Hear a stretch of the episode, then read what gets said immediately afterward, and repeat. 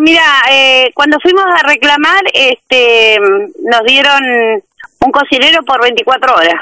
Mm. Después, este, que toma licencia uno, que los porteros están ayudando a hacer la comida, y ahora esta cocinera que está está por embarazo.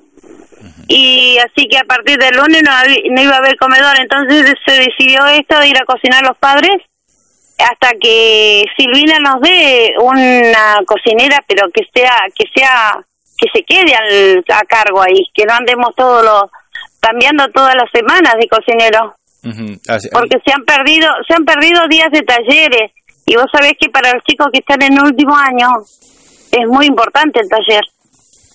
Eh, esta semana han estado, esta semana estuvieron cocinando los porteros. Y bueno, ante tantos reclamos que se le han hecho, y como lo hacen oído sordo, eh, se decidió esto.